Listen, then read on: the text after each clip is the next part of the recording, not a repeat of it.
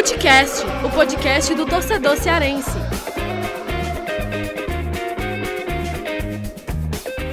Fala galera, começando mais um Futecast na área. Eu, Thiago Minhoca, mais uma vez aqui, porque Lucas Mota agora é um cara da madrugada, é um cara que está fazendo cobertura de Olimpíadas e para quem não sabe, né, para quem está fora do mundo e não sabe que está rolando Olimpíadas, Lucas Mota está fazendo essa cobertura já aqui no Japão, né? Nesse exato momento é duas da manhã e duas da manhã, no caso, é como se fosse duas, manhã, duas da manhã para o Lucas Mota, que nesse momento está a cochilar, né? Por conta do trabalho. Hoje, mais uma vez aqui, Afonso Ribeiro e Gesso Barbosa, né? Mais uma semana. E para trazer hoje o clássico, o clássico rei deste domingo, um jogo que mudou muito o panorama, né? Assim, mudou muito o panorama, digamos, durante a partida, né? A gente teve ali dois tempos distintos, o Ceará trazendo novidades na escalação inicial, que na prática não surtiu efeito, Fortaleza criando muitas possibilidades, saindo na frente do placar e depois o Ceará foi lá, empatou e virou a partida, conseguindo um grande resultado. Então, a gente vai tratar aqui sobre esses assuntos e, claro, no final do nosso podcast, a gente vai ter as famosas dicas aleatórias. Eu que vi algumas coisas esse final de semana, não sei se Afonso e Gerson viram algo de diferente. Em todo caso, a gente começa mais um Footcast. Começando então aqui o primeiro bloco do Footcast, vamos abordar essa vitória no clássico do Ceará, primeira vitória do Ceará nessa temporada. Era algo, né, que o torcedor do Ceará estava muito tempo necessitando de uma vitória no clássico, principalmente por conta das derrotas que aconteceram, né? A eliminação na Copa do Brasil, a perda do título cearense, que apesar de não ter sido aquele, né, aquela perda de título que, que incomoda real, assim, se você olhar a temporada em termos gerais, mas era uma pedra no sapato. E aí, vou trazer a primeira pauta, né, exatamente pelo lado do Ceará, pelo vitorioso, trazer o GB sobre essa primeira questão. GB, o Ceará faz uma novidade para o clássico, fazendo uma outra formação, sem centroavante, improvisando o Sobral do lado direito, utilizando o William Oliveira, que praticamente não era utilizado na equipe principal, até jogava nas, na equipe dos aspirantes, né? Até você pode falar um pouco sobre isso. E não deu certo ali no início. O time estava meio perdido. Só que aí conseguiu uma virada, né? O, o Guto ajustou essa equipe no segundo tempo e conquistou a vitória. O que você atribui o ponto principal do Ceará sair vitorioso no clássico desse domingo, que não tinha acontecido nos duelos anteriores contra o Fortaleza? É, olá, Thiago, olá, Afonso, todo mundo que está com a gente aqui no Futecast. Olha, é, é difícil dizer que, qual foi o fator determinante, né? Porque eu acho que foi uma junção, é, um conjunto de coisas, porque Uh, primeiro começou assim, né? Eu acho que assim, o Ceará fez um jogo de dois tempos distintos, né? O primeiro tempo do Ceará foi ruim, essa que é a verdade, né? O time não entrou bem, uh, o Fortaleza foi muito superior. Eu acho que com 10 minutos de jogo já tinha, já tava seis finalizações a zero, se eu não me engano, né? Quando teve o gol do Tinga, foi a sexta finalização do Fortaleza. Então, assim, o Fortaleza foi muito superior no primeiro tempo. É, eu acho que poderia ter até tentado matar o jogo logo ali, mas não conseguiu, né? O Christian estava numa noite muito inspirada. Em determinado momento, a defesa do Ceará conseguiu é, se ajustar ainda no primeiro tempo. Ali no final do primeiro tempo, a defesa do Ceará fez uns ajustes ali em campo mesmo e conseguiu evitar que o Fortaleza chegasse tanto como estava chegando na primeira parte da, da etapa inicial, né? E aí, no segundo tempo, mudou a história. O jogo ficou mais é, próximo, mais equilibrado, mas eu acho que por é, alguns minutos do, do, segundo tempo, o Ceará foi superior. O Ceará acabou prevalecendo sobre o adversário, né? Até pressionou, inclusive, é, em determinados momentos, quando, já, quando ainda estava um a um, ficou com uma mais posse de bola por um espaço de tempo no ataque, né? Na defesa do, do campo defensivo do adversário. Então o Ceará foi meio que melhor em determinadas partes do segundo tempo. E aí tiveram as substituições, né? O Guto que começou com uma formação que não deu muito certo. Eu consigo entender o que, que ele tentou, né? Ele tentou mudar, ele tentou dar uma inovada, colocou o William Oliveira com mais poder de marcação no meio de campo junto com o Marlon, colocou o Fernando Sobral para jogar de lateral direito. Uh, enfim, ele tentou algumas coisas, jogou sem centroavante, né? O Vina estava mais centralizado ali, muito embora ficava invertendo um pouco entre os três ali, Lima, Vina e também uh, o Mendonça, né? E o Kelvin também como um outro volante, não um terceiro volante, como se fosse uma trinca de volantes ali. E aí não deu certo. Não deu certo, a verdade foi essa. Eu sei que ele tentou dar mais consistência defensiva e um poder maior de contra-ataque, mas não conseguiu. Eu acho que o primeiro tempo do Ceará foi ruim. No segundo tempo, esse mesmo time voltou a campo, né? Se eu não me engano, só com uma substituição entrou o Kleber no lugar do Kelvin, que tinha feito gol é, no primeiro tempo, gol de empate, e aí já mudou o Ceará. O Ceará já mudou um pouco de cara, né? Porque ele voltou àquele sistema que a gente já conhece, o 4-2-3-1, com um centroavante, com três jogadores na aproximação, dois volantes.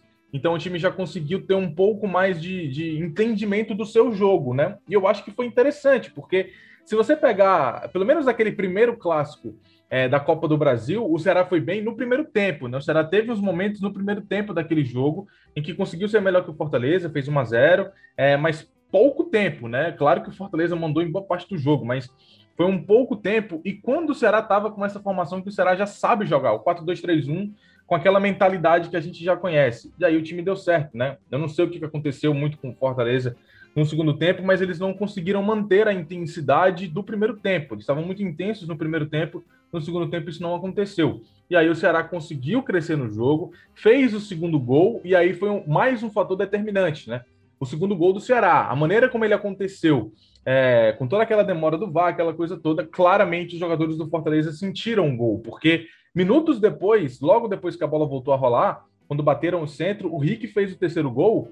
Eh, foi um gol assim, um golaço, claro, mas assim, por parte da defesa do Fortaleza, foi uma, uma atitude defensiva, eu diria que patética. O Rick passou como quis ali do Jussa e também. É... Agora me falhou a memória quem era o outro jogador ali que estava na marcação. Crispim.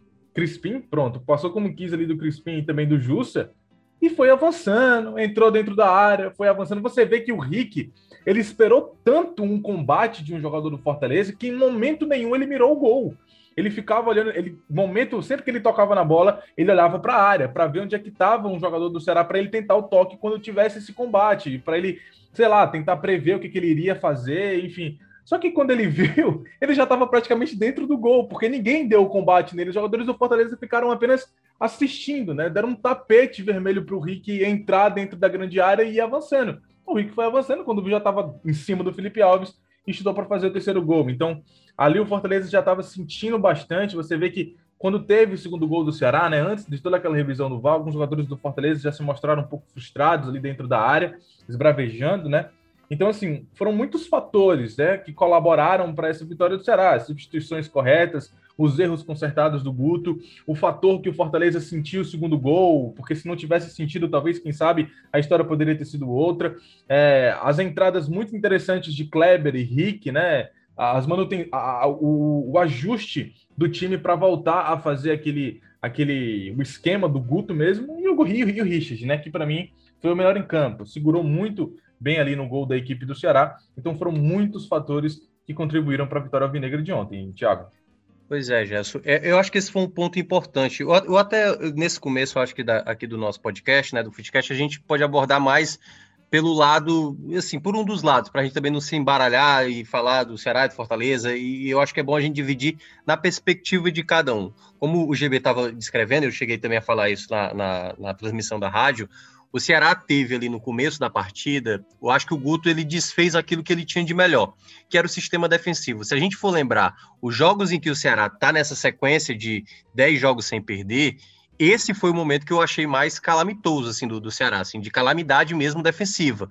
O, Fortaleza dominava muito o meio de campo, o Vargas sobrando muito ali, a marcação não estava boa, o William Oliveira eu acho que não foi uma boa aposta do Guto, ele, ele tira o melhor jogador na, na, da contenção da recuperação de bola, que era o Sobral jogando de lateral, que também sofreu muito pelo lado esquerdo, com o David ali, né, e com o apoio também do próprio Crispim, e aí ele só foi corrigir isso no segundo tempo, e é bom deixar claro, ele foi corrigir mais ainda quando ele sacou o Marlon, porque aí, é, quando ele saca o Marlon, é, aí ele, ele coloca exatamente o Buiu, o Sobral volta para fazer o volante, né, para ser o volante, e depois o Buiu vai fazer a lateral direita. Nesse momento foi quando eu acho que o Guto conseguiu equilibrar essa equipe. Era algum ponto que a gente já falava já há algum tempo sobre uma mudança que o Guto tinha que fazer, mas eu acho que é, ele acabou comprometendo o sistema defensivo. O ponto principal que a gente tem falado, né, GB, sobre essa questão da mudança do, do Ceará, está mais na, na questão da, da ofensividade, na, na, parte da transição ofensiva.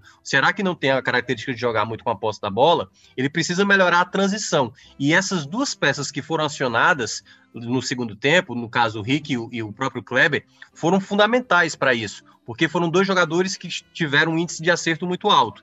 E aí, aí no caso, eu vou trazer o Afonso agora para o debate. Afonso, o Ceará conseguiu, nessa sequência aí, de 10 jogos, vitórias contra o Atlético Paranaense, vitória contra o Atlético Mineiro, vitória contra o Fortaleza e um empate contra o Red Bull Bragantino fora de casa. São quatro resultados contra quatro das seis equipes que estão nesse G6, só não Palmeiras e Flamengo, que o Ceará ainda vai enfrentar. É, de fato, um cartel muito pesado. Só que, ao mesmo tempo, nesses 10 jogos, teve ali aqueles tropeços que a gente, toda vez quando a gente vai falar sobre o Ceará, a gente fica aquela ideia de tipo, o time parece não produzir. O jogo, quando é teoricamente mais fácil para o Ceará, o Ceará não consegue prevalecer. Esse Ceará só vai conseguir, de fato, é, causar esse impacto positivo para o torcedor para jogos desse tipo, contra o adversário é um adversário que tem mais qualidade, que se propõe mais para o jogo, ou você acha que o Ceará tem capacidade de melhorar o seu futebol contra os adversários considerados mais frágeis da competição? Olha, meu, que eu acho que isso passa até muito pelo que a gente discutiu na semana passada, né, sobre o estilo do Guto, né, as características, é, e que a gente viu muito naquele Ceará do segundo tempo ontem, né, é, vi muitos torcedores falando assim que talvez tenha sido o Ceará com mais cara de 2020 nessa temporada, né, um time sabendo explorar o que tem de melhor, né, sendo muito muito eficiente, se defendendo bem e aproveitando as transições, é, então, assim, eu acho que pelas peças que o Ceará tem, é, né, reforçando agora mais o, o, sistema ofensivo, pelas peças que já tinha trazido, é, eu acho que esse time tem condição é, de se impor mais diante de adversários mais frágeis, como não aconteceu contra o esporte, por exemplo, é, de conseguir produzir mais, né, criar mais, fazer mais gols, consequentemente. É, mas eu acho que pelo estilo do Guto a gente não deve ver mudanças muito profundas nisso. É, então, eu acho que realmente a gente deve ver é, com mais facilidade, né, digamos assim, o Ceará conseguir ter sucesso em jogos como, como o de ontem, né, e os outros que você citou, é, contra adversários que, que propõem mais o jogo, que se lançam mais o ataque e vão permitir que o Ceará aproveite mais as, essas características né, do time e do modelo do Guto, é, do que a gente vê uma revolução, digamos assim, o Guto é, ser mais ousado, colocar uma formação mais ofensiva é, e o time conseguir é, é, se impor mais. Mas eu acho que mesmo dentro desse modelo dele, desse estilo dele, é, o Ceará pode produzir mais, né, é, diante dessas equipes mais parelhas, né. Eu acho que o jogo contra o esporte ficou muito marcado pela, pela pouca produtividade ofensiva do Ceará, né.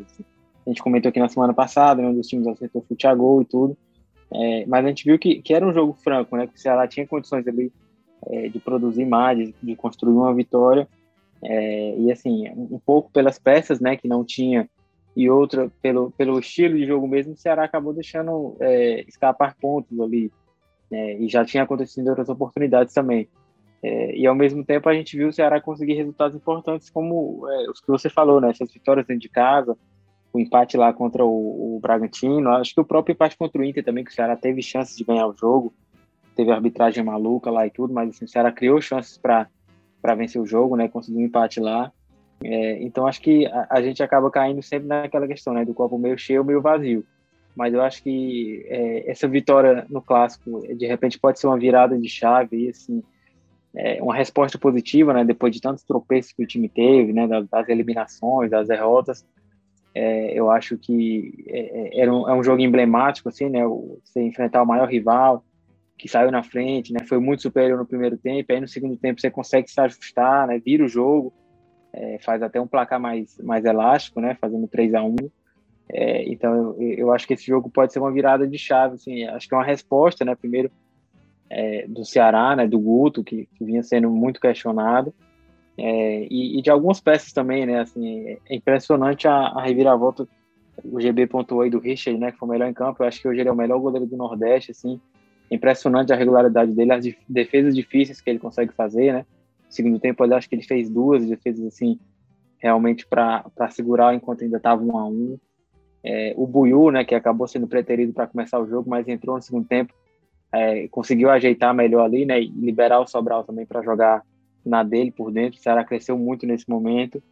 É, o Kleber é um cara muito questionado, assim, que a gente até comentou que é, é, é difícil ver ele como ali o centroavante titular, porque teve várias oportunidades, não conseguiu se firmar, se firmar mais, estava um tempo sem fazer gol e tudo, assim, ele entrou bem no jogo, né, acho que foi uma, uma peça que realmente desequilibrou ali no momento que o Ceará conseguiu melhorar, é, e o Lacerda, né, o Lacerda se firmou muito bem na zaga, fez um jogo muito seguro, é um cara que tem aparecido bem na frente ali também na, nas bolas aéreas, né, até participou da jogada do gol, é, então, eu acho que é, é, foi uma resposta interessante do Ceará, né? Pode ser aí um ponto de partida para um novo momento aí nessa, nessa Série A, mas é, acredito que o Ceará ainda tem condição de, de, produzir mais esses confrontos mais parelhos, né? De equipe, equipes mais ou menos do mesmo nível ali. Pois é, é, esse é um ponto que até eu queria saber também do GB. GB, assim, tem essa questão dos jogadores. A gente sabe que o Guto ele não vai ter muita variação. Então, acho que o jogo de ontem comprovou mais ainda que a ideia de jogo é manter aquilo que ele vem fazendo mesmo. E aí entra o ponto do elenco. E aí eu queria saber de você, assim, cada vez mais, assim, alguns jogos. É, eu cheguei a gravar um vídeo para o Instagram do Esporte do Povo, falando que a gente ia ter essa janela de contratações e que não ia mudar muita coisa, porque se a gente olhar até historicamente, e isso vale para todos os clubes do Brasil, é difícil imaginar que um jogador que vai chegar agora vai mudar radicalmente a equipe, né? A ponto de, de, de mudar radicalmente. Mas que possivelmente no próprio elenco você vai encontrar esses atletas.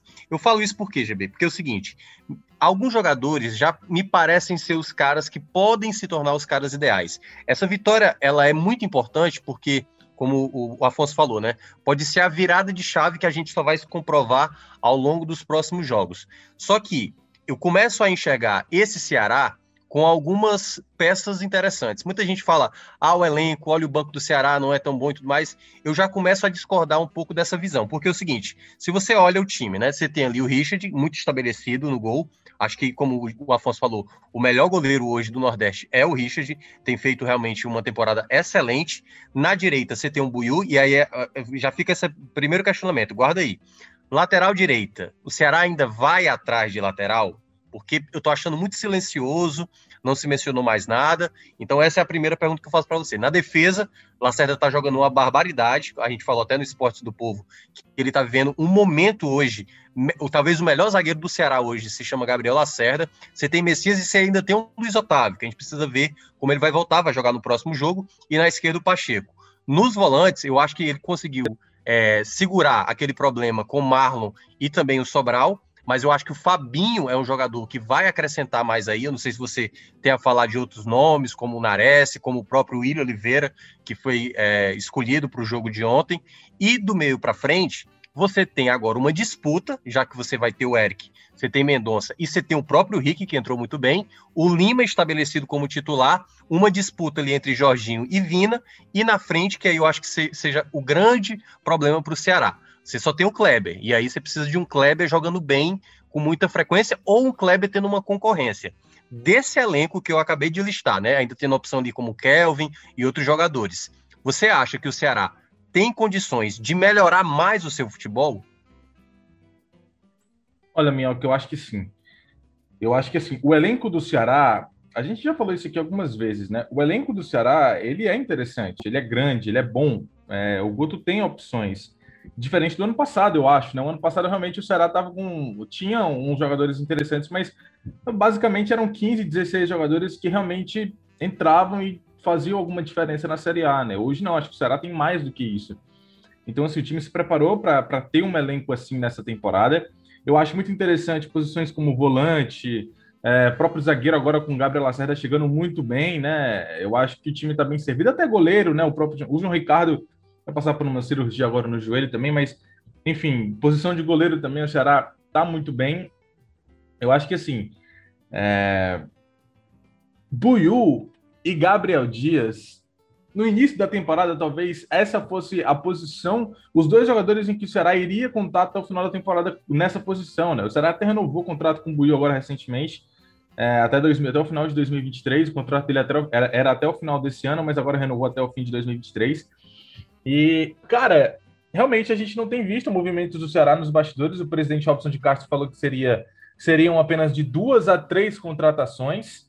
É, quando ele deu aquela coletiva, né? Ele disse que talvez não passaria mais do que isso, eram duas a três contratações. E já foram duas, né? Desde então. Já foram dois atacantes, o Eric e o Ayrton. Então, assim, é, eu acho que o Ceará ainda precisa de mais, principalmente mais um centroavante. Se ficar com. Se não contratar nenhum lateral direito, acho que dá para segurar o tranco aí até o final da temporada. E aí na próxima temporada você vai atrás de um cara com mais calma. Mas ah, eu acho que o é, Buiu pode dar conta. É, só, só para explicar, GB, a sua prioridade, digamos, se tivesse um terceiro nome, seria para centroavante. um centroavante. Hoje para o Ceará. Centroavante, sem dúvida. Eu acho que é, acho que da, o Buiu tem feito um bom papel, sabe? Eu acho que a gente anda subestimando muito o Buiu quando a gente fala é, sobre essa situação do Buiu, Sim. talvez. É, ah, é uma série A. Ah, o Buiu tá jogando bem, mas é uma série A. Mas, pô, você já respondeu, é uma série A, mas o cara tá jogando bem na série A. O cara não tá jogando bem no Campeonato Cearense, o cara não tá jogando bem na Copa do Nordeste. É numa Série A que ele tá jogando bem, né? Que ele pelo menos tá sendo regular e que ele tá sendo razoável sem comprometer o time. Claro que ele pode também não ajudar tanto assim ofensivamente, mas é um cara que pelo menos não, não, não tem comprometido. E eu não acho é um assim, desespero, né, GB? Não. Era algo que a gente via, por exemplo, com o Gabriel Dias, né? Que era Sim. tipo um jogador que errava demais, Exato. mal posicionado, gol contra, enfim, tomada de decisão errada. O, o Buiu, ele não está oferecendo esse desespero a ponto, claro, você não tem um reserva ali, que é se ele tiver lesionado, se ele tiver é. uma suspensão, aí você já tem que improvisar um volante ou tentar quando o Gabriel Dias estiver ok e tal. Então, é, eu compreendo muito essa tua questão, mas pode seguir. É, então, assim, é, mas eu entendo e respeito muito o torcedor quando ele cobra por um lateral direito. Eu entendo, né? Claro que é, enfim, o torcedor quer ver, o torcedor já não confia mais no Gabriel Dias e o Buiu é aquele cara como foi o Lacerda no ano passado, né? Ah, a gente gosta, o cara tá jogando bem, mas no primeiro erro a gente vai crucificar o cara. Ele sabe que isso vai acontecer. Então, vamos começar a falar que ele não tem capacidade para jogar, aquela coisa toda, enfim. Se o Ceará acabar definindo que vai terminar a temporada com esses dois na lateral direita e se eventualmente os dois não estiverem à disposição, é, acaba é, improvisando alguém, porque também não tem necessidade de você ter três laterais, né? Acho que dois é um bom número para você ficar é, numa temporada, pelo menos na Série A. É normal você ter dois laterais direitos, dois laterais esquerdos, enfim.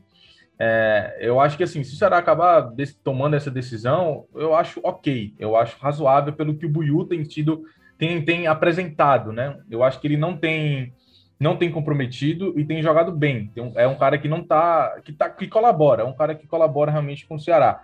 Mas eu acho que o Ceará precisa de um centroavante, porque é, Kleber e Jael, o Kleber é, é, é tem sido um poço de regularidade. É, o Kleber, por exemplo, já estava sete jogos sem fazer gols, pelo menos sete jogos em que ele era relacionado, né? E, ah, sem fazer gols. Então, é, você não é um cara que talvez você não pode contar sempre, né? O Jael é outro, que quando começa a jogar bem acontece alguma coisa, o cara é suspenso, o cara se machuca. Então, assim, centroavante, eu acho que nesse caso você precisaria de mais um. Para mim, eu trato como prioridade. Se o Robson for realmente trazer ah, dois a três nomes, mas o Ceará vai chegar nesse terceiro nome e você só tem mais uma contratação, uma, uma situação hipotética. O Ceará só vai fazer mais uma contratação na temporada e você tem a lateral direita e centroavante para definir essa, essa situação. Eu iria de centroavante. Eu iria atrás de um centroavante. Então eu acho que é isso que, para mim, teria que ser a prioridade do Ceará. E aí sim, se definir que vai terminar a temporada com o Kleb e com o Jael, aí eu já vejo um problema diferente na lateral direita. Eu já vejo um problema assim, você ter só esses dois jogadores. Eu acho que precisaria de mais um centroavante e seria um centroavante para chegar e ser titular. É, eu tenho medo de esse centroavante ter sido o Ayrton.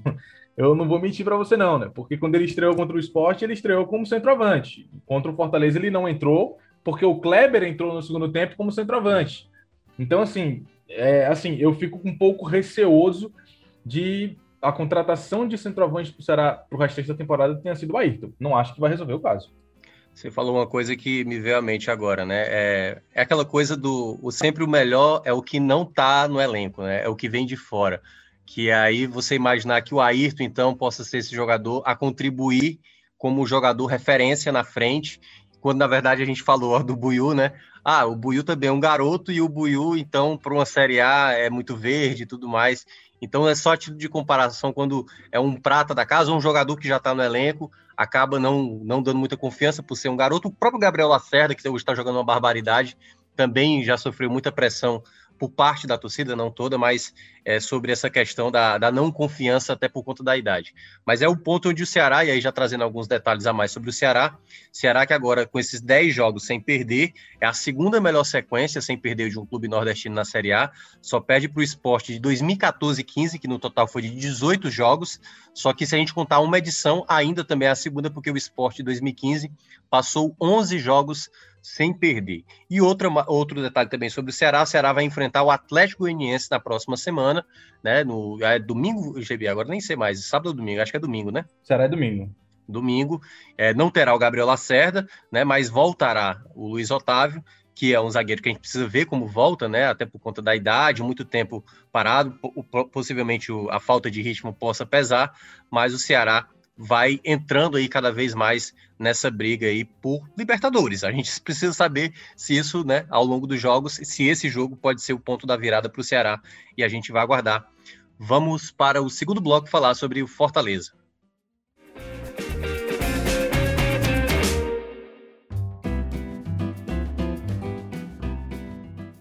Bem, nesse segundo bloco, agora a gente vai olhar o outro lado, né? O outro lado que entrou em campo ontem, no caso Fortaleza. E aí, Afonso, a gente viu um Fortaleza nos primeiros minutos imprimir tudo aquilo que ele já mostrou de bom nesse campeonato. Uma equipe que domina o adversário, que tem um, um toque de bola envolvente, tem a marcação alta, teve acho que dois momentos em que o Ceará teve muita dificuldade na saída e que o Fortaleza recuperava a bola muito rapidamente e criava possibilidades. Foram dez finalizações ali até a metade do primeiro tempo, contra uma do Ceará, que foi o chute do, do, do Kelvin, que não dá nem para contar como finalização, porque o chute foi muito ruim mas em 10 finalizações o time abriu o placar, mas não conseguiu ampliar esse placar. E a gente já viu esse Fortaleza, em outras partidas, desperdiçar muitas chances, né? No empate contra o Grêmio, perdeu muitas chances. Nos jogos mesmo contra Corinthians, contra São Paulo, teve outras oportunidades em que o Robson perdeu gol, o David perdeu gol, que são jogadores que são os artilheiros da temporada, mas que têm esse costume, de, digamos assim, de não aproveitar as outras oportunidades. E o Fortaleza é, já teve nos jogos anteriores, Afonso, um problema de, de ampliar esse placar, né? Foi uma vitória por 1 a 0 em cima do Corinthians, uma vitória por 1 a 0 em cima do São Paulo, depois 1 a 0 em cima do Red Bull Bragantino. No jogo passado, alguns defeitos já estavam ali, não é nem defeitos, mas assim, algumas situações de jogo poderiam ter escapado pela mão como o 2 a 0 do CRB, que não aconteceu, e o Fortaleza depois virou aquele placar e poderia até ter ampliado. E aí, nesse cenário, o que você consegue descrever do, do que o Fortaleza ainda tem a melhorar, ou qual é, qual é o, o teto onde bate esse Fortaleza a ponto de ter um jogo muito bom no primeiro tempo e depois no segundo tempo não apresentar isso? Você acha que foi cansaço? Você acha que foi falta de peças? Você acha que foi o time é, se acomodou, jogou com salto alto? Qual foi a grande questão do Fortaleza não apresentar a mesma qualidade de jogo que tinha apresentado nos primeiros minutos do clássico? É, meu, eu acho que passa um pouco por tudo isso que você falou, assim. É, no primeiro tempo, é, assim, antes do jogo já havia um clima é, de favoritismo, né, para o Fortaleza, pela fase que o time vive, pelos outros clássicos, né, principalmente o último lá da Copa do Brasil, que ficou assim uma disparidade, né, muito grande. É, então havia um clima de favoritismo do Fortaleza é, e realmente ali é, no começo do jogo, né, no primeiro tempo no geral, mas acho que nos primeiros 20, 25 minutos a gente viu realmente assim uma superioridade muito grande do Fortaleza. É, e, e acho que passa também, claro, pela formação alternativa ali do Ceará, né, com as mudanças. O Ceará não conseguiu se encontrar e o Fortaleza é, impôs o ritmo de jogo e, e se aproveitou também das, das eficiências do Ceará para ter mais espaço, ter mais a bola, né, finalizar bastante. É, acho que algumas das finalizações assim, realmente foram travadas pela zaga, saíram para escanteio, né, inclusive a que gerou o gol sem tanto perigo, mas a gente viu um, um volume de jogo maior. É, e aí o primeiro tempo, assim, realmente o Fortaleza, o Ceará conseguiu ali no raro ataque fazer o gol. É, é eu acho que assustou um pouco, assim, Fortaleza, né? Porque o Fortaleza estava muito superior, tinha feito gol, é, foi tentando ali, não conseguiu e tomou o gol. É, e aí no segundo tempo o Ceará se ajeitou, mas ali nos primeiros minutos, enquanto o Ceará tentava se encaixar com a mudança, né, e voltar para o modelo de sempre, Fortaleza já voltou também assim no ritmo mais mais intenso, atacando. O Richard fez duas defesas muito difíceis, né? Principalmente aquela do David, né? É, ali no começo do segundo tempo. E aí o Fortaleza, é, o Ceará foi se ajustando. E aí eu acho que o Fortaleza passou um pouco assim da eu não vou dizer administrar, porque estava um empate, mas acho que estava tentando controlar o jogo é, para o momento que o Voivoda mexesse, né? E aí eu acho que isso aí pesou também o cansaço, né? O time tinha jogado contra o CRB no meio de semana, né? Teve que correr atrás para virar o jogo.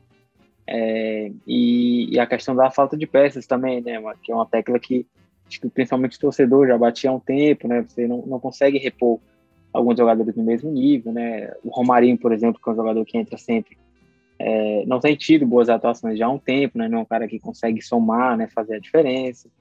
É, acho que o Voivoda também não foi feliz quando tirou o Ederson, acho que quebrou muito o ritmo ali do meio campo do Fortaleza.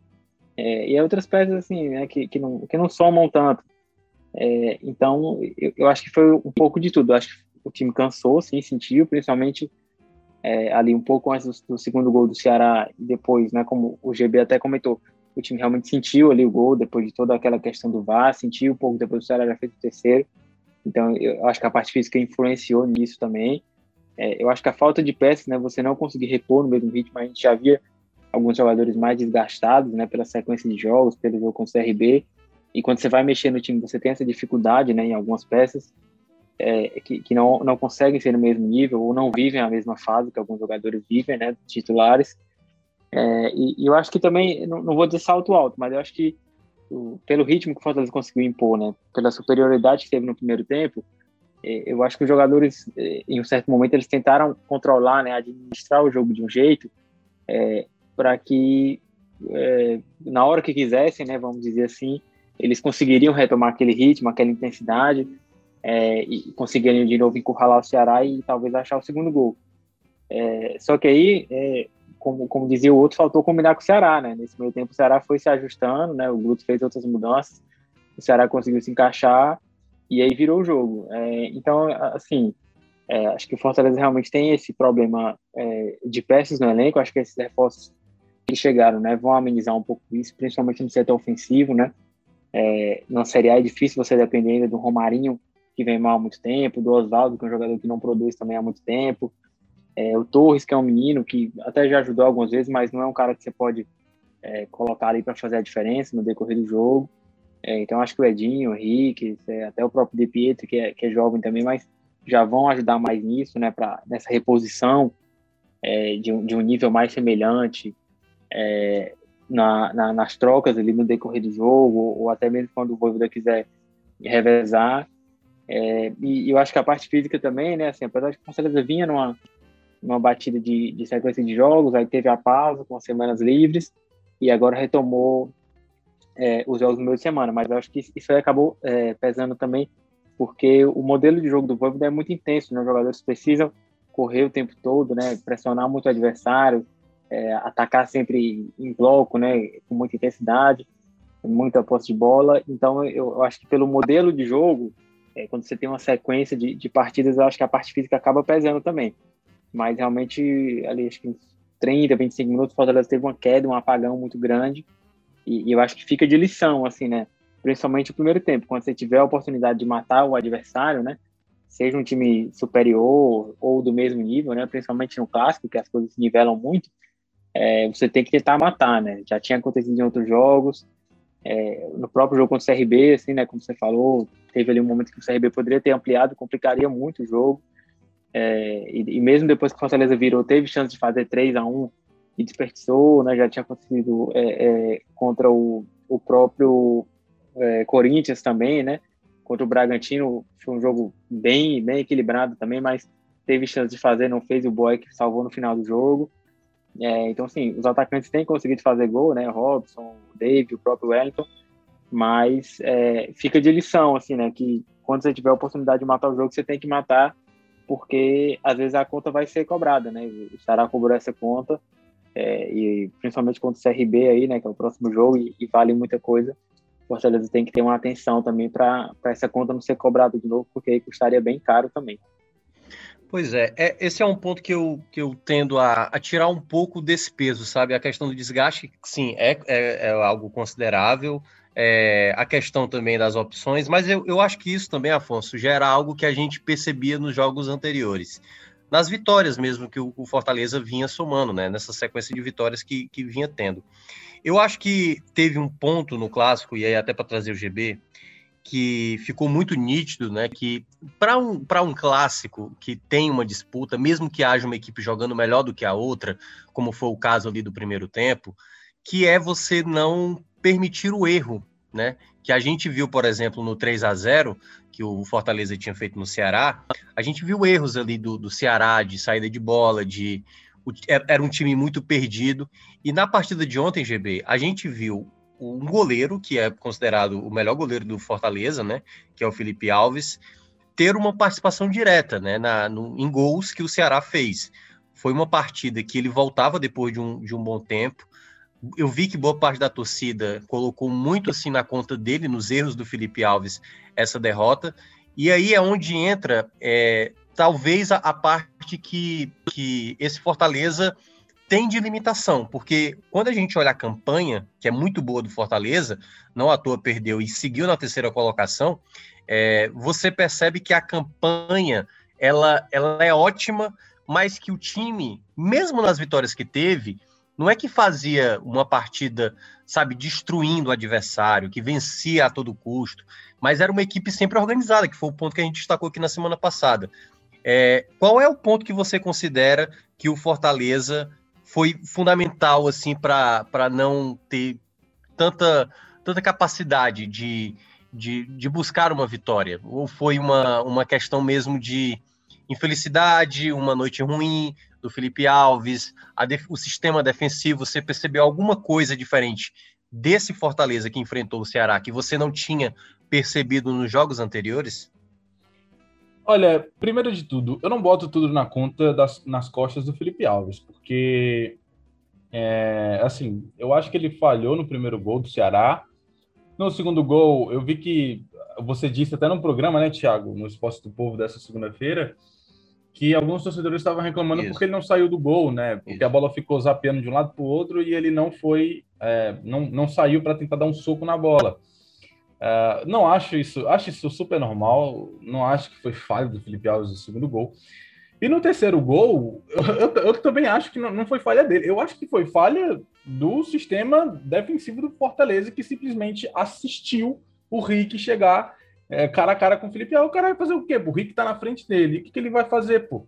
É, quem tinha que ter dado combate eram os outros jogadores do Fortaleza. Tudo bem, gol por debaixo das pernas, eu acho super normal não acho que tenha sido erro também do Felipe Alves, não. O primeiro, sim. O primeiro, eu acho que rolou essa, essa situação. Mas, cara, o Felipe Alves é o titular do Fortaleza, isso é inegável, isso é indiscutível hoje no futebol. Então, eu acho que não foi uma derrota nas costas dele, não acho que ele deve ir para o banco de reservas por conta disso.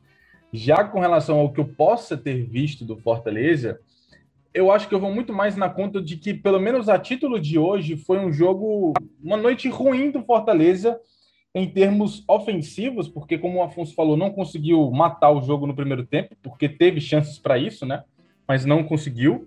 E no segundo tempo não manteve a mesma intensidade do primeiro, não conseguiu desempenhar o futebol que tinha desempenhado na primeira etapa. Então, é, eu acho que tem um pouco dessa questão do segundo tempo, precisa ser ajustada, né? Não é a primeira vez também que o Fortaleza faz uma partida de tempos distintos e mas eu acho que passa muito por uma noite ruim. Né? Você vê que os jogadores no segundo tempo realmente não estavam. Teve um pouco de desatenção em alguns lances, tiveram é, situações de. Repito, mais uma vez, o gol do Rick, aquilo não existe o que aconteceu na defesa do Fortaleza. Então, eu acho que foi uma noite ruim misturada ali com é, a questão do segundo gol do Ceará, né? Porque acho que até no 1 a 1 ali o jogo estava parelho naquele momento do segundo gol do Ceará, mas o Fortaleza sentiu a virada do jogo. E o que é raro acontecer, né? Porque até quando o Fortaleza fica atrás no placar, o time fica tranquilo. Mas ontem sentiu, ontem no caso domingo, né, no dia do clássico, acabou sentindo o segundo gol do Ceará. E no terceiro gol não tinha o que fazer, né? Depois entrou o desespero, os caras chutando de fora da área, de onde estavam, enfim. E isso foi meio errado, né? Mas, enfim, eu acho que foi uma mistura de infelicidades com desatenção dos jogadores do Fortaleza no segundo tempo, principalmente. Falha ofensiva em não matar o jogo quando teve oportunidade. Então, assim, foram também um conjunto de fatores. Eu não coloco uma culpa é, específica em um jogador ou em uma situação é, é ou em uma situação que aconteceu no clássico, não, Thiago. É, e aí, até para a gente fechar essa parte do Fortaleza e depois já partir para as dicas aleatórias, é, Afonso, o Fortaleza agora vai ter três jogadores, né, chegando aí, né, vão ser regularizados possivelmente nessa semana, a gente não sabe se todos vão estar aptos para o jogo contra o CRB. São duas questões aí. A primeira é, a gente agora vai ter esse duelo contra o CRB na quarta-feira, um duelo que você sai de uma derrota no clássico e que você precisa confirmar a vantagem que você levou para o segundo jogo. Porque caso haja um desastre, que seria uma eliminação, você vai enfrentar um Palmeiras fora de casa e aí seria aquela situação de, de, de, um, de um problema que o Fortaleza não passou até então com o Voivoda. Ficou ali quatro jogos sem ganhar, havia um questionamento ali contra o América Mineiro, mas foi lá e goleou o América Mineiro. É, esse é o primeiro ponto. Como você enxerga essa semana que o Fortaleza terá, né, o duelo contra o CRB na quarta-feira e o Palmeiras no final de semana, um jogo fora de casa. E o outro ponto é essas novas aquisições que o Fortaleza vai ter. Você considera, e aí é bom que você até que conhece bem dos bastidores do Fortaleza, falar, o Fortaleza, ele ganha mais com essas peças ofensivas? Você acha que ainda essas outras contratações que se espera do Fortaleza um reserva para o Crispim, ou pelo menos um jogador que dispute a titularidade com o Crispim, é, um jogador para o meio de campo, apesar de eu ter gostado muito da partida do Vargas, é, você acha que necess... vai necessitar mais um jogador por ali? Onde você enxerga, onde o Fortaleza pode melhorar, né, ainda do que já apresentou até aqui, com as opções que possam vir dessa janela aí quando for aberta? É, Mioca, sobre, sobre a semana, eu, eu acho que é, assim, é, realmente o Fortaleza ainda não viveu um momento de turbulência, né, com o Voivoda, é, e, e, não vejo motivo para que seja agora, né, assim, apesar da, da fase, né, do, do, que o time vinha vivendo, o Ceará um pouco mais questionado, mas eu acho que você perder num clássico, acho que não da forma como foi, né, e, e o placar acabou ficando um pouco pesado também, mas você perder num clássico, eu acho que é um resultado normal, né, que, que pode acontecer. É, e assim, contra, contra o CRB a gente viu, né, como Fortaleza é superior, mesmo tendo saído atrás e tendo tomado ali é, é, um susto, né, com a possibilidade de sofrer o segundo gol, mas a gente viu que quando o time conseguiu jogar, né, principalmente depois da entrada do Wellington Paulista, e mesmo no primeiro tempo, ainda no 0 a 0 contra o CRB já tinha conseguido ser superior, criar boas chances, o Diogo Silva fez boas defesas, é, então eu acho que o Fortaleza tem condição de, é, mesmo talvez poupando algumas peças, né, se o Voivoda quiser, é, de conseguir carimbar essa classificação, né, até com a vitória, para dar uma acalmada, né, eu acho que é, é uma boa possibilidade que o Fortaleza tem de dar uma amenizada aí nessa derrota no Clássico, é, né, de, com essa classificação. Agora, se acontecer o inverso também, eu acho que agrava mais, né, você vir de uma derrota no Clássico, é, tendo essa vantagem aí na, na Copa do Brasil, eventualmente sendo desclassificado, é, agravaria mais essa, esse momento ruim, né? Mas é, vejo totais condições de Fortaleza e, e com favoritismo, né? de conseguir vencer o CRB e passar de fase, dar uma acalmada nisso. É, e aí voltar as atenções de novo para o Campeonato Brasileiro. Né? Você vai pegar o Palmeiras fora de casa. É, é claro que perder um resultado normal, é, mas pelo que a gente já viu da equipe na competição, acho que tem condição de, de fazer um, um, jogo parelho, né? de dar trabalho para o Palmeiras, quem sabe até de arrancar pontos lá. É, e então eu, eu acho que esse jogo contra o CRB é, é um fiel da balança, né? Fortaleza ou conseguir né, se classificar e dar uma estabilizada, né, dar uma acalmada aí é, nessa, nessa condição, ou então no caso de uma eliminação, é, a condição se agravar mais, assim, né, e ficar, ficar um pouco mais turbulento. É, e sobre os reforços, eu acho que, é, primeiro, cai assim, no, no que eu falei anteriormente, né, acho que você consegue ter peças é, no mínimo do mesmo nível, né, para você repor, para você fazer trocas é, e acrescentar a equipe, né, com, principalmente com o Henrique, que é, vira ali uma opção por Elton Paulista, né, de repente pode até ser titular, apesar do Robson tá, tá numa fase muito boa. É, e o Edinho é um cara que pode jogar ali de repente na, na função do Matheus Vargas, pode jogar na função do Pikachu, pode jogar até no ataque mesmo. É, então, é um cara que você ganha em, em, né, em polivalência e também em qualidade. Acho que, é, principalmente, ele vai, né, pela velocidade, pelas características, vai conseguir se adaptar fácil é, ao modelo do Voivoda. O Henrique é um jogador que ele já conhece também, então já vinha treinando, acho que não vai ter dificuldade também para se encaixar ali no, no, no, papel que o atacante faz no time. É, e das peças que ainda podem chegar, eu acho que é, esse ala esquerdo é uma peça muito importante, né? O GB até comentou os gols aí que o Fortaleza sofreu, né? O terceiro gol. Mas no primeiro gol também acho que o Crispim deu uma vacilada ali, né? O Lima foi carregando a bola e aí ele passa pelo Sobral, né? O Sobral, Sobral sai da jogada para não atrapalhar, o Crispim acaba ficando confuso ali, é, é, se atrasa um pouco na jogada, não consegue cortar o cruzamento. É, e aí o Lima cruza para o Kelvin fazer o gol. É, e no terceiro gol, né, que o Rick passa lá é, por ele muito, né, sem, sem qualquer esforço, né, o Rick passa por ele. É, então eu acho que o Crispim nessa parte defensiva, né, claro, é um jogador que não é da função, ele não tinha essa característica de marcador, é, já se sabia que em alguns momentos isso poderia acontecer, né? Mas acho que quando acontece duas vezes no mesmo jogo, né? Principalmente no clássico, é, fica mais evidente essa deficiência, né? Então, eu acho que esse ala esquerdo que, que chegar vai ser uma peça muito importante, né? Por ser um jogador da posição, né? Possivelmente um jogador é, qualificado, né? Para assumir a, a vaga ali do Crispim. É, e no meio campo, eu acho assim, considerando que o Edinho pode fazer a função do Vargas, eu não trataria como uma prioridade, mas eu acho que é uma peça que pode chegar de repente, que possa atuar como volante, como meia também. Eu acho que seria interessante, né, para você ter mais uma opção. É, é, eu acho que quando você, né, pra, quando não, não tem o Ronald, quando perdão, quando não tem o Ederson e o Felipe, você tem o Ronald, né, que tem conseguido entrar bem, recuperou espaço com o Voivoda, tem sido importante. Mas eu acho que seria interessante você ter outra peça com características mais parecidas também, jogador de bom passe, né, de boa chegada no ataque, boa finalização, como o Ederson e o Felipe têm, e que de repente pudesse até jogar mais adiantado também, né, ali na função do Vargas. É, o Luiz Henrique poderia ser essa peça, mas acabou perdendo muito espaço, né, ainda não conseguiu se firmar com o Voivoda. É, e o Edinho acho que não conseguiria fazer essa função mais recuada, né? Ele é um jogador mais ofensivo para jogar ali ou na ala ou de meia mesmo. É, e é, não, não, vejo necessidade, mas é, talvez um zagueiro principalmente um zagueiro para jogar ali pela esquerda, né, para de repente ser reserva do Tite, é, poderia ser uma peça para se observar no mercado. Mas você tem o Bruno Melo, que pode jogar ali na zaga, você tem o próprio Jussa, né, que acho que jogou bem na zaga quando, quando jogou por lá. Então não, não vejo como prioridade, como uma necessidade. Eu acho que o Ala, sim, é o Fortaleza busca há, há, mais tempo, né, e tem, tem como prioridade no mercado, né, esse ala esquerdo, e mais o meio campista, não necessariamente o meia, né, de repente um cara que possa jogar ali mais avançado, mais recuado. Mas acho que teriam duas peças também para entrar nessa questão, né? De você conseguir é, ter peças de reposição de nível mais semelhante, né? Acho que, por exemplo, quando você não tem o Crispim, né? Ou quando você quer poupar entre o Carlinhos ou o Bruno Melo, são características diferentes. Eu acho que você perde muito, né? Em, algumas questões, ganha em outras também, claro. Mas acho que você perde muito mais do que ganha. É, então, eu acho que acaba sendo a principal carência hoje no elenco mesmo, né? Não, não só no mercado, mas no, no, no próprio elenco. É, e aí eu acho que para o setor ofensivo tá, tá ok com o que Fortaleza tem.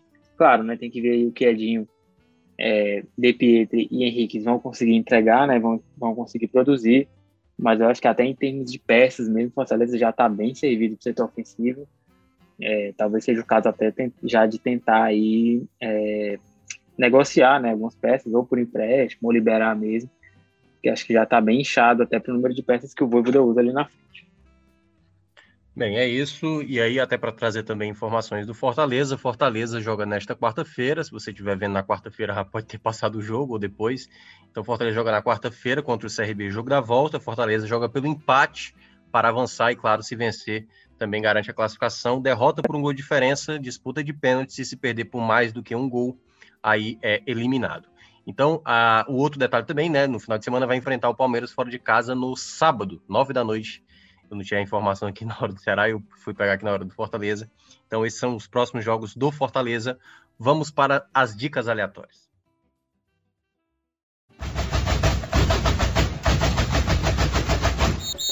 Chega nas dicas aleatórias e aqui vamos começar com Afonso Ribeiro, que está com o horário mais apertado. É, Afonso, qual é a sua dica de hoje? O que é que você andou vendo? O que é que você andou fazendo, descobrindo de novidades aí para trazer para os nossos ouvintes?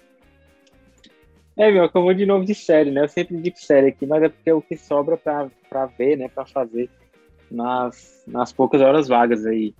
É, eu já tinha assistido até mais na semana passada como ainda não tinha visto a última temporada, eu deixei para ver, né, para ver se realmente mantinha o nível e, e poder indicar depois, né? Então, a indicação de hoje vai atípico, né? Série da Netflix, série espetacular é, sobre um adolescente, né, que é do, do espectro autista é, e mostra assim ele se descobrindo na vida, né, nas relações e questões sociais também, com a família, com amigos, é, então, assim, são quatro temporadas espetaculares, né? A quarta temporada que saiu agora é a última. É, então, assim, é uma série realmente espetacular, assim, com, com, lições de vida, com questões sociais, assim, realmente é, é uma série espetacular. Então, a dica aleatória da semana é essa. E aí agora a gente parte para GB. GB e é o homem mais romântico, com certeza, do esporte do povo, não tem o que negar. GB, você tem algum romance aí? Você tem alguma coisa nova aí do de alguma coisa tinha aí, sei lá? Cara, cara, pior que ultimamente não, eu não andei vendo coisas novas. É, eu tive tanto tempo decepção. assim no, nos últimos dias. Pois é, cara. É, quando eu tive tempo, eu tava parando para rever, né, a, a saga Harry Potter, né, que enfim marcou minha infância e de muitos outros bruxinhos aí pelo mundo, mas de qualquer forma, é, é a minha dica hoje, cara, eu vou voltar pro LoLzinho, certo? Porque tá chegando agora os playoffs é, de muitos campeonatos pelo mundo, e eu acho que é um momento sempre bom, porque foi o um momento em que eu meio que me apaixonei, né, pelo, pelo esporte eletrônico, né? Principalmente na temporada passada, no split passado. O CBLOL terminou agora a, a fase de pontos, vai começar os playoffs. Já temos aí a Pen Game e a Vorax, é, os dois times na semifinal já, né? E esse próximo final de semana temos os dois jogos das quartas de final, né? Rensga e, e Loud, quem ganhar, enfrentar a PEN na semifinal. E no domingo tem Red contra o Flamengo, é, quem ganhar enfrenta a Vurax na semifinal. Então, são sempre momentos muito massas, assim, são o CBLOL esse ano tá bem equilibrado, tem desse split, né? Tá bem equilibrado e é sempre bom lembrar, né? O vencedor desse split do CBLOL vai para o Mundial, tem a vaga no World, né? Então, e não só o CBLOL, certo? É, a LEC lá na Europa também vai começar os playoffs também, G2, Vitality, a Rogue, que terminou em primeiro. É, muitos times interessantes para a gente parar para assistir. A própria, a própria Mad Lions, campeã do último split. Ah, e tem também da Ásia, né? O, a LCK e a LPL, que são as duas melhores ligas do mundo, da Coreia e da China, é, já estão chegando na fase final, né? Naquele, naqueles últimos jogos da fase de pontos. Então, chega naquele período massa de acompanhar o LoLzinho para você que tem vontade, não, não, não entende, enfim é um momento interessante aí. Então, muitos campeonatos pelo mundo é, vão começar os playoffs, assim como o nosso aqui no Campeonato Brasileiro, né, o CBLOL. Opa, então pronto. Ó, o GB deu a dica para acompanhar, porque se for pela toda. Eu só entendi Flamengo, Mundial. Rapaz, eu sou muito palavras. mesmo, viu? Porque eu não entendi nada. Caramba, cara, eu fiquei muito perdido, muito perdido. Mas assim, fica a dica aí. Quer, quer aprender? Tá aí. Tem os playoffs aí para você acompanhar e quem sabe se interessar e ser um, um GB, tão, tão fã que é. A minha dica, eu vi muito, muitos filmes assim que eu já tinha. Eu assisti Debi Lloyd, cara, de 94 de novo, né? Assim, eu sou, eu gosto muito, assim, eu sou, eu pago muito pau pro, pro Jim Carrey, assim, então eu sou muito fã. Revi Debi Lloyd, revi Amor Sem Escalas, um filme com George Clooney e tal, que é um filme que, que mexe muito assim com a ideia da de ser um cara solitário, de ter família, de ter relacionamento, vida vida de amizade e tal, então um filme também que mexe com outras coisas, mas o, o, filme que eu vou indicar é um filme que é baseado também um pouco na minha infância, né? Eu lembro que eu assisti o 101 Dálmatas, a animação, quando eu era muito garoto, eu gostei muito da animação. Aí veio o filme é, que eu, não, eu gostei, mas não gostei tanto como a animação, a animação pra mim era melhor, e eu vi Cruella, cara, esse final de semana, que é muito bom, é muito bom Cruella. É um, filme, é um filme que aborda é, a personagem, né, que é a vilã da, da história original, e é contando a, a, como ela surgiu, né, como ela se tornou a Cruella. Embora o filme ele, ele saia um pouco do estereótipo, até por conta da, das coisas erradas, né, que tinha ali, o filme, essa obra, né, pelo menos a animação é de 1978, sei lá, 61, coisa assim. Então, é, é, é de muito tempo atrás, então, tipo, a Cruella com cigarro já é abordado de uma outra maneira nesse filme, a questão dela com os cachorros e tal, é uma outra temática, é só para mostrar o, quão, o como ela se torna uma vilã, enfim, é a história mesmo de, de início da personagem, né? Mas é um filme que me chamou muita atenção, assim, tecnicamente é um filme muito bom e é um filme muito divertido, um filme muito divertido, uma grande atuação da Emma Stone, que eu sou apaixonado por, por, por aqueles olhos gigantes dela, vale a pena. É isso. Bem, galera, vamos chegando a mais um final de Footcast, agradecendo aqui mais uma vez ao nosso convidado Afonso Ribeiro, claro também ao GB Gerson Barbosa em mais uma edição. Falamos muito aqui do Clássico Rei deste domingo e na próxima semana, será que Lucas Malta vai voltar? Não saberemos. Esse podcast é uma realização do O Povo Online e na edição a maravilhosa Mariana Vieira, mais uma vez. Obrigado a todos e até a próxima. Valeu!